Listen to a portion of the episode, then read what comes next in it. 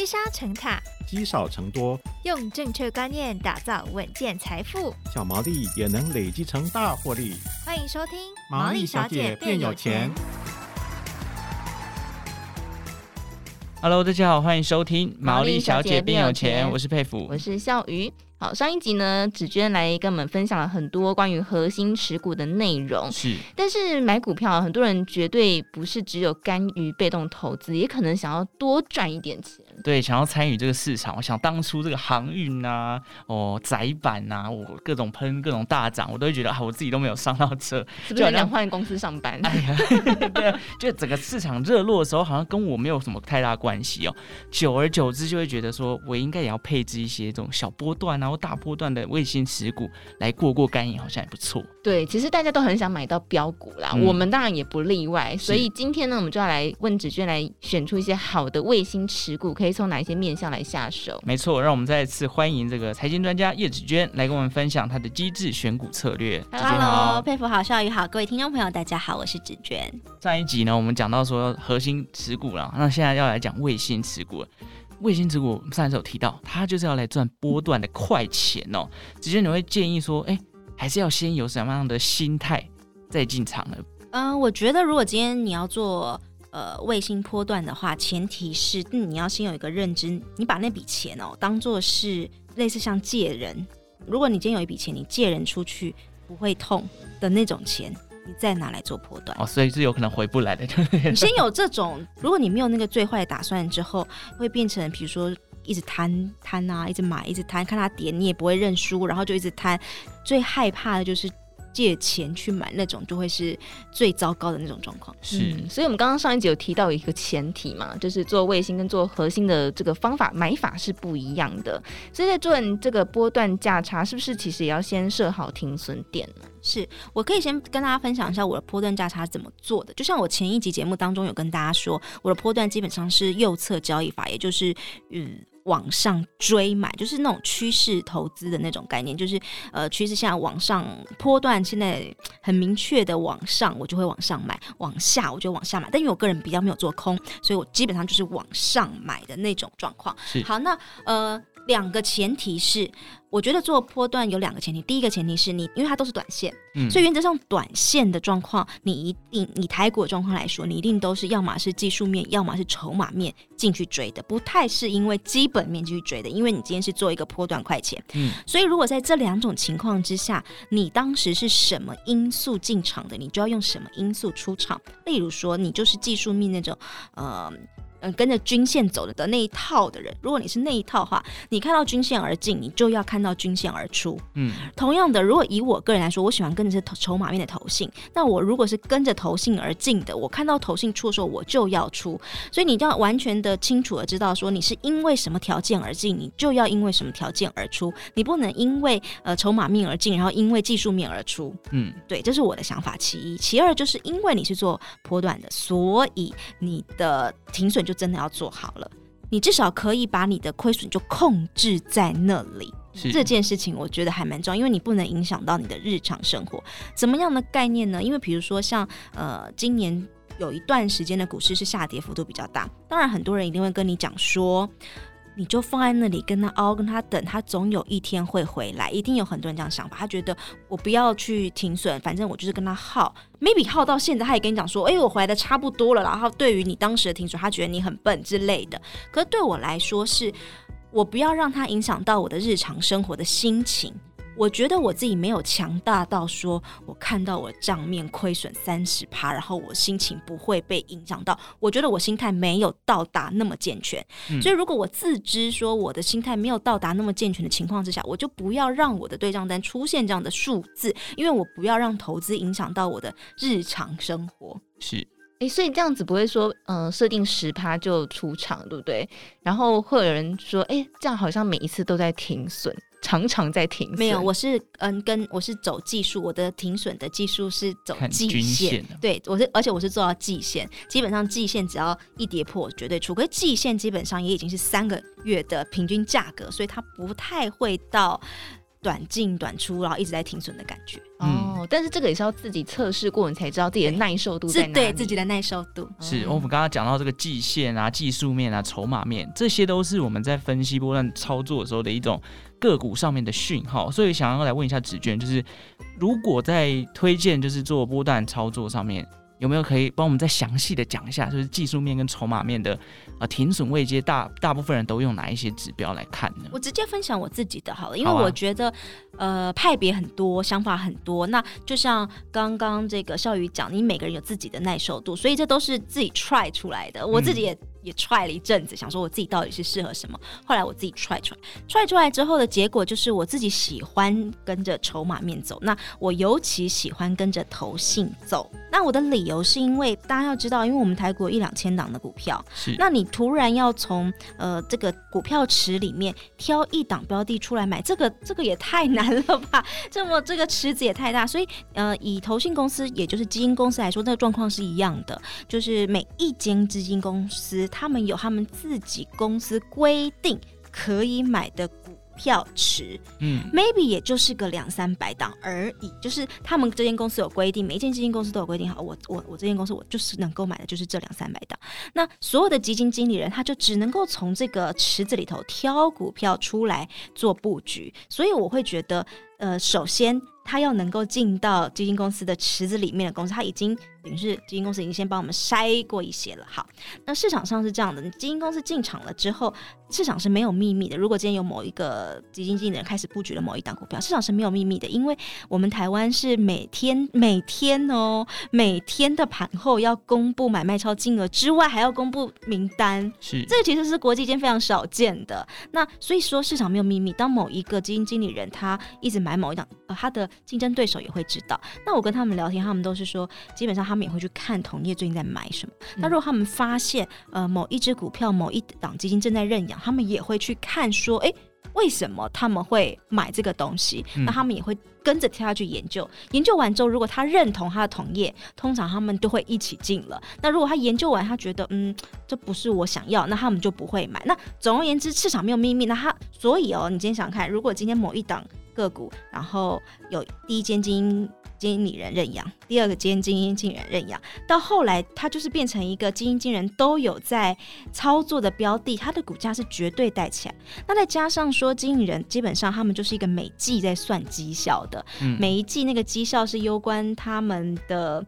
被他的竞争对手看到机会，他想要升迁啊，想要什么也都要靠这个每一季的一个状况，所以他们基本上操作就是以一季三个月为一个单位。我觉得这是以我们一般人在做波段比较能够接受的一个时间，不会太太长，然后也不会太短，所以我会觉得跟着投信操作是我们可行的。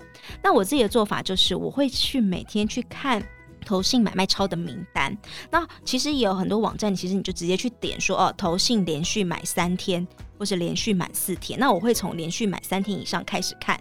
那我尤其喜欢是那种之前完全没有在买，然后突然开始投信连续开始买三天，然后股价又还没什么动的，嗯，那一种我会特别喜欢。然后我通常的做法就是，我会个位数字标的出来之后，我通常这个时候才会再去检查看一下它的技术面状况如何。嗯，好，然后再同时去看一下它技术面有没有一点点，呃，技术面里面可以进场的讯号。嗯，然后最后一步才会稍微检查一下基本面的状况。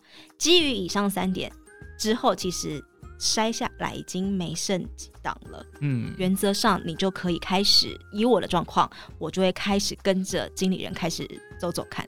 嗯，哎、欸，你知道子君在分享过程当中，感觉你像在挖宝藏哎、欸，一直在挖寻不同的宝藏。不过对你来说，波段操作其实就没有所谓套牢的问题，对不对？呃，因为我会停损，我觉得是这样子的。做波段哦，我不可能只买一张。如果今天我看上了某一张标的的时候，我不会只买一张。所以，当你的张数多的时候，其实你可以运用的策略其实是多的。嗯，比如说，呃，我我可能买到最后已经买到了十五张、十张以上的时候，如果我觉得，诶，奇怪，为什么股价都没有动？Maybe 我可以卖个一两张，就是有一定的张数的时候，其实我可以做的策略是比较多的。是。嗯就算张数不多，也可以用零股去做这样的操作。啊、是是 是，很有希望感。刚刚讲到的投信这件事情，其实我也会去参考投信，因为投信真的是算是散户的明灯啦。嗯、但是当倒起货来也是很凶的。对，也有可能是明，就是明明和的明。对，所以不同的角度去参考。那那当然，就像刚刚子娟讲，他从筹码面进场，之后如果投信转卖的话。绝对要记得出场，对，也是要记得出场，而且它相对也会参考像技术面跟基本面的部分哦。所以当然，我们也想要问一下，就是依照子娟的观察，我们现在已经诶、欸、知道会用投信的这个角度去看，有哪些产业比较可能在未来，就是明年初是这个投信他们会去主要去布局的一些产业持股呢？其实你有没有发现，如果你是问我说，呃，明年看好什么产业，某种程度上它是基本面的问法。对不对？我是如果是这样的话，嗯、其实你是某种是走基本面的那种感觉。可是我刚刚说了，我的我的波段其实原则上是走筹码面，所以也就是说，我其实根本没有在管现在那个呃大环境怎么样，或者是呃产业我的想法是什么，嗯、没有。原则上筹码面就是人家吃肉，我们喝点汤，对不对？就是投信他们买了点什么，然后我就跟着买。但如果你说就产业这件事情来说的话，绿能啦，绝对。呃，我所谓的绿能还不是电动车这件事情，而是绿能本身这件事情，嗯、也就是呃太阳能啊、风力发电的那一种。因为我觉得我近期非常非常明显的感受到企业在做永续的压力。嗯，我说的是压力，也就是说，我发现最近有好多的呃上市贵公司，他们的。呃，大长官他们在聊的事情是，他们有时候会谈要去哪里买碳权，因为比如说他今天在中国设厂，那他们为了要符合。ESG 相关的一些标准条件的时候，他可以在中国买碳权。可是如果今天他在马来西亚设厂了，或者是他今天跑到了其他东南亚设厂的时候，他那个碳权他就他又不能够说从中国买到去越南用，或者从中国买到去马来西亚用，不行，他就要开始他要在马来西亚本地去买碳权。如果他自己没有办法做好他的那个碳中和的话，他必须要用买的。所以你就会发现说，最近至少我看到的这些呃上市会公司们。在聊的事情都是，如果我今天去哪里扩了一个厂，我要如何在那边达到碳中和？我要如何在那边买到碳权？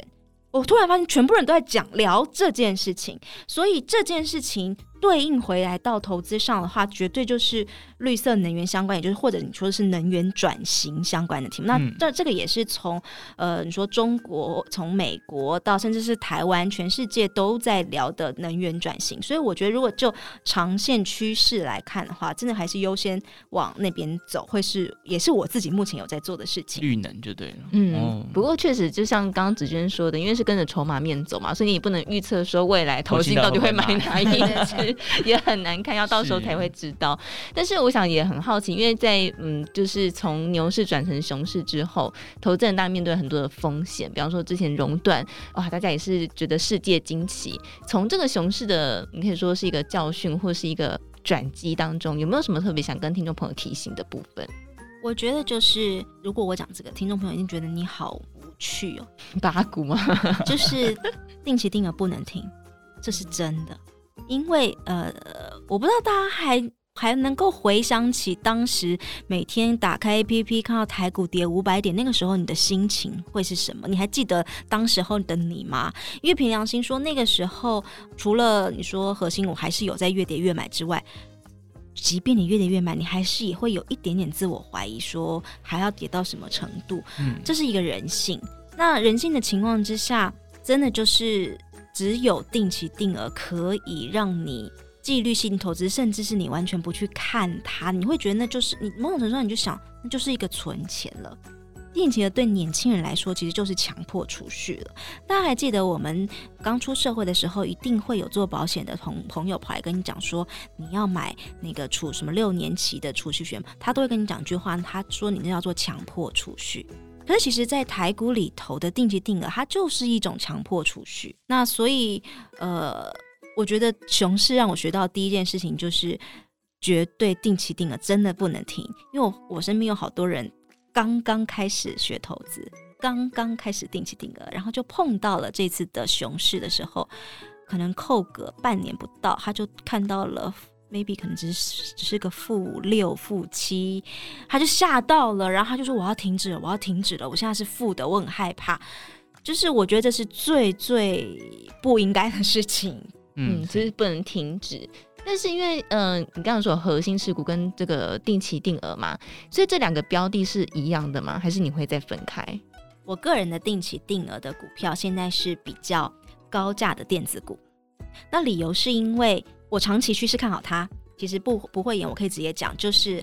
呃，台积电这个没有问题。那另外我还有两档的定期定额，一个是伺服器相关的个股，然后另外一个就是绿能解决方案的个股，就是这两个，就长期趋势我看好它。但是因为我不知道我要怎么样去，呃，什么时机点要买它或是什么，而且再加上它的股价也比较贵，所以你要买它可能要要个四五十万，甚至接近一百万一张的状况。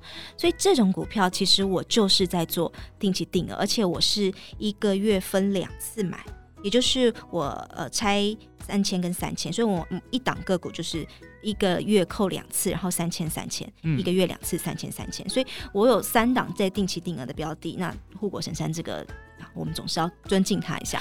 那另外两个就是长期看好的趋势，然后我不知道怎么买它高价股电子股，所以我就用定期定额的方式一直拥有它。然后当然低一点的时候还有在零股再来买一点，就是这样子。那你什么时候停利呢？呃，停利原则上哦，我我之前也有讲过说，定期定额，我们都说微笑曲线，微笑曲线就是你希望，如果你买进去之后股价下跌，然后你可以累积比较多的单位数。但换句话说，其实我有提出说，你也要记得适时停利，要不然你有时候那个微笑曲线会变成悲伤曲线。什么概念呢？就是如果今天你很幸运。你买进去之后，其实股价是一直上涨的。你太幸运了，你你眼光之独到的哈。你买进去之后，你的股价就开始上涨，上涨，上涨上涨的时候，这个时候的确你要记得停利，也就是让它的获利先入袋。然后，但是停利不代表停扣，继续让它扣，因为你看你上去之后，你有可能接下来就下来啦。下来的话，股价下来就是又回归到我们所说的呃定期定额的回微笑曲线的效果。那回答你刚刚问的问题，说那我到底什么时候会停利呢？好，其实。就是一个绝对数值，我也没有什么太高深的学问，我就是喜欢大概在二十五到三十趴左右，我就会让它落袋，但前提哦，我没有停扣哦，对，还是会继续扣，只是先把那个获利部分了结了。这这一件事情我有很有感，因为在今年初的时候，那个时候股价是高档，对，那个时候我的定期定额的那些标的全部都是这个数字，我有两档我有停利，另外一个没有。最后呢，你觉得到到后期的时候，你就会发现那一个从原本的三十，哎，二十，十到十的时候，你根本不甘心卖，你觉得我那时候是三十趴嘞，对，你就不会卖，然后到平。但虽然最近也有慢慢起来，但是我其实这件事情我就很明显的感受，你看我当时是有落袋，一个是有落袋的，一个就是一个放在那里的纸上富贵，嗯。嗯 OK，我想问一下，就是刚刚讲到定期定额这件事情，其实很多人在定期定额上面心态开始会慌，很多的部分就是来自于理财 新闻哦。有时候就诶说现在大环境不好，失业率上升，什么什么升息来了这件事情，因为刚好子君也是这个我们知道财经媒体嘛，我们大家一起都是这个部分。我想问一下，如果以财经媒体的角度，您会怎么建议投资人去梳理这些关于呃个股的新闻啊、总经面的消息啊？这些东西要怎么样解读，才不会去影响到自己的心态？就是我觉得还是那件事啊，就是你先搞清楚你自己把这个标的放在哪里。如果你就是也要做一个波段投资风险比较高一点点的那个东西的话，任何一点风吹草动，你会害怕出场，其实都都正常。但如果你今天你明知道你要把它放在的是核心部位里头，你就不应该被这种讯息给搅乱。但你说我自己平常是怎么看财经新闻呢？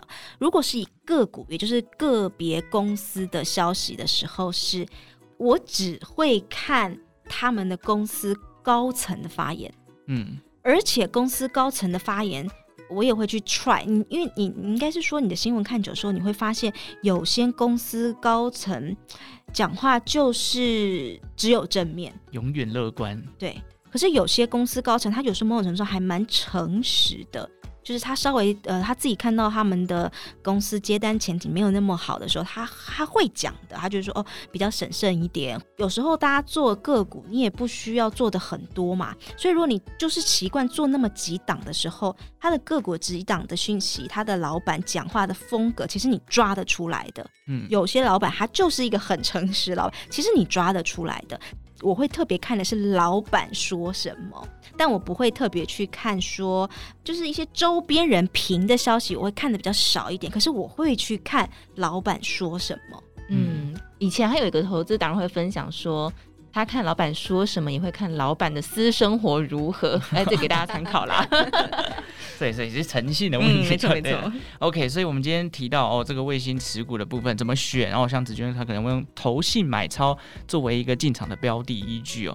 那今天也非常谢谢子娟的分享，谢谢。好，如果大家喜欢《毛利小姐变有钱》节目呢，记得订阅我们的频道。如果有任何理财的问题，欢迎在 Apple Podcast 留言告诉我们。那我们就下次再见喽，拜拜拜拜。拜拜我是存股助理电子报总编辑谢富旭。衰退与高通膨是今年全球经济两大风险。我与阙又上、吴家龙、郭胜等多位投资专家，共同从总经情势、产业选股到股债配置，提出完整对策。二月十九日，金周刊存股战情会，我们现场见。点开下方资讯栏，找到报名链接，立刻报名就送价值一千元的存股助理三个月。